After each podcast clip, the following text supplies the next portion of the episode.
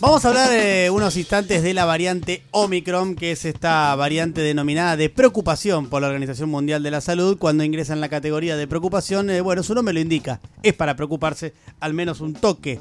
Y también la idea es eh, en estos minutos, bueno, eh, poner un poco de orden en lo que es el bombardeo constante de Omicron, Omicron, Omicron y las cosas feas que nos pueden llegar a pasar. A ver, ¿qué sabemos hasta el momento de esta variante? Sabemos sí que tiene una mayor contagiosidad, al menos en principio es lo que se cree.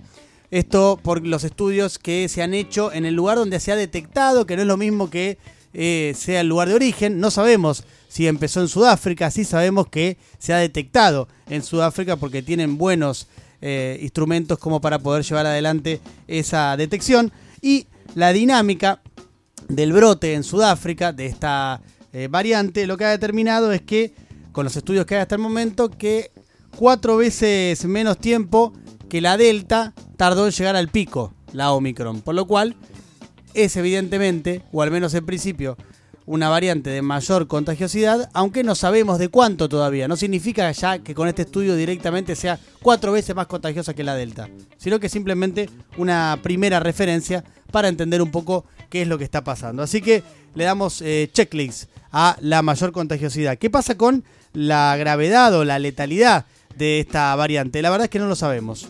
No hay ninguna información todavía certera como para poder hacer una afirmación contundente al respecto. Queda ahí entonces un signo de interrogación. ¿Qué pasa con la efectividad de las vacunas? Bueno, la verdad que todavía tampoco se sabe, pero se sabe, sí, que eh, en porcentajes importantes de seguro la Omicron te da una buena cobertura por parte de todas las vacunas existentes. Puede que reduzca eh, algunos aspectos, bueno, sí, es una posibilidad, todavía no está confirmado, pero recordemos que las vacunas tienen distintos aspectos a tomar en cuenta en cuanto a su efectividad. Uno es la de reducir la posibilidad del contagio. Bueno, habrá que ver ahí si se mantiene el porcentaje o si se reduce. Otro es tratar de pasarla lo mejor posible cuando uno contrae la enfermedad. Bueno, ahí también hay un signo de interrogante. Y la última, la más importante de todas, es la efectividad que tenga determinada vacuna para evitar la muerte.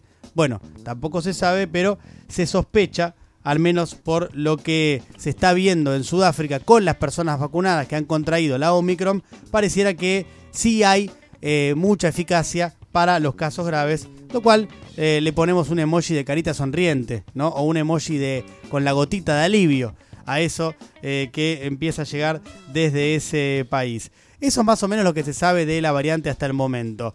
Lo que está pasando en Europa, que sí es eh, preocupante para la mayoría de los países europeos o para muchos de ellos, no tiene que ver con la Omicron todavía porque recién se empiezan a detectar los primeros casos ya confirmados. Tiene que ver con otra cosa que podría reducirse a tres factores obviamente multicausales que determinan que Europa en estos momentos esté atravesando una nueva ola donde prácticamente se están duplicando los casos que en la última ola, lo cual está poniendo en tensión e incluso en algunos lugares en severos problemas a los sistemas de salud europeos. Está lupeado esto que estoy diciendo, ¿no? Porque ya lo hemos hablado tantas veces en otras épocas que pareciera que casi es una grabación mía, pero no, estamos en vivo, son las 17.09 y esa es la eh, situación que se vive en Europa. Multicausal, decía. ¿Por qué? Bueno, porque hay un porcentaje eh, relativamente importante, varía según el país, pero relativamente importante de la población sin vacunar, 30, 35, 25% que todavía no se han vacunado ni siquiera con una dosis.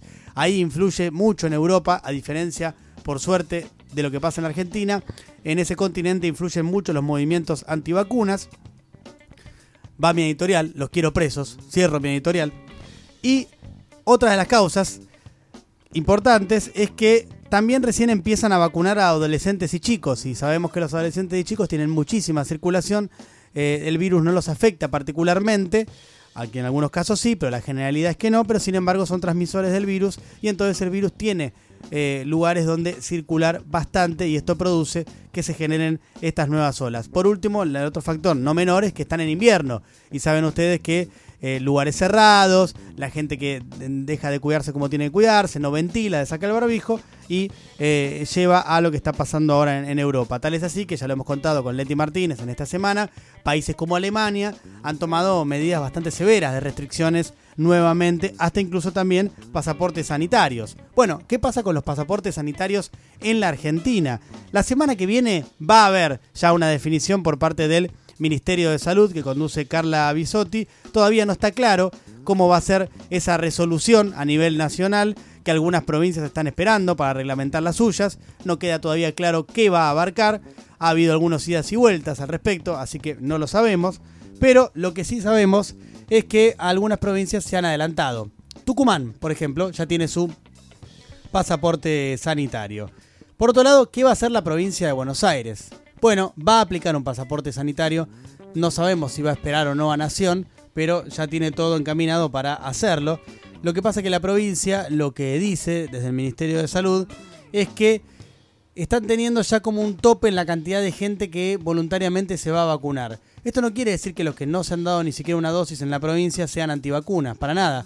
Simplemente tiene que ver con una cuestión de tal vez cierta desconfianza, tal vez cierta pereza, eh, una combinación de factores. Entonces, el pasaporte sanitario, según en provincia lo que creen, serviría para empezar a buscar a los que todavía no se han vacunado. ¿De qué manera? Bueno, espectáculos públicos, boliches, restaurantes, bares, empezar a exigir con controles, porque si no es solamente teórico y no va a servir para nada, con controles más específicos y sobre todo ahora que se viene el verano, para que se presenten estos pasaportes sanitarios. Y si no tenés la vacuna, te vas a quedar afuera de un montón de cosas, porque también van a incluir trámites, y esto no es menor. Hay muchos trámites que es altamente probable que en la provincia de Buenos Aires, si no tenés el esquema de, de vacunación completo, no los puedas hacer lo cual te va a hacer que la vida se empiece a volver un poco más engorrosa, además de la cuestión del ocio, ¿no? Espectáculos y demás. Algo que van a hacer que me parece bastante piola, que lo van a aplicar seguramente en el recital de los fundamentalistas del aire acondicionado, que va a tocar con el indio, la semana que viene en La Plata. Van a eh, seguramente pedir ahí pasaporte sanitario y si no tenés el esquema va a haber carpas de vacunación para que te vacunes. Si querés entrar al recital y todavía no te vacunaste, te vacunas ahí y te dejan entrar al eh, recital. Entonces, lo, lo, dan a modo de ejemplo de lo que van a intentar aplicar en otros lugares donde haya espectáculos masivos. O sea, lo van a hacer como una especie de eh, vacunación compulsiva, porque no es que te pinchás y ya entras inmune al recital. No. Tarda unos días esto en, prender, digamos, la vacuna en, el organismo, por lo tanto, pero sí como una especie de requisito para entrar a cualquier lugar, vacunate. Sí, como una suerte de acelerar la vacunación, de llegarle a los que no se han querido vacunar por diversos motivos, ¿no? Bueno, al respecto, em, están vacunando en las escuelas. Están yendo a vacunar, me, pasó como padre, que me mandaron la nota de la escuela diciendo tal día y a tal hora va a haber un equipo de vacunación para dar primeras y segundas dosis a los chicos, lo cual viene a cuento de lo que veníamos hablando. Hay muchos chicos que siguen sin estar vacunados y está muy bien que llegue la vacuna a la escuela. Definitivamente. Es parte de lo que decíamos recién, de uno de los factores por los cuales se ha desatado una nueva ola en Europa, porque han eh, recién empezado a vacunar a adolescentes y niños por diversas cuestiones y eso ha retrasado justamente la protección en ese sector, por lo tanto han tenido mayor capacidad de circulación eh, las eh, distintas variantes del virus que están allí en Europa. En la ciudad de Buenos Aires es distinta la postura a la de la provincia, tiene vacunado creo que arriba del 90% al menos con una dosis y arriba del 80% con dos dosis.